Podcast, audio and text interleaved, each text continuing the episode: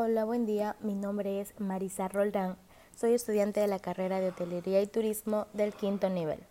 A continuación voy a realizar un pequeño análisis sobre un lugar turístico, de cómo son los hábitos de los turistas y el impacto que va a generar dentro del mismo. El lugar que escogí es la laguna del Quilotoa. A los turistas les llama mucho la atención, no solo por el bello paisaje que este representa, sino también por la gran historia que genera.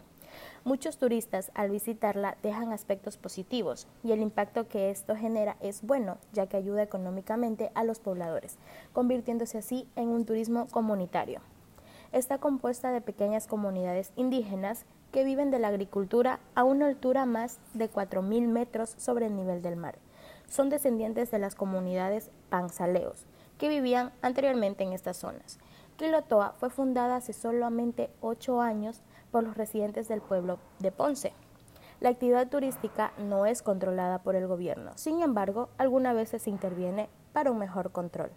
Gracias a esto se convierte en una oportunidad, una oportunidad económica brindando un mejor estilo de vida a sus pobladores.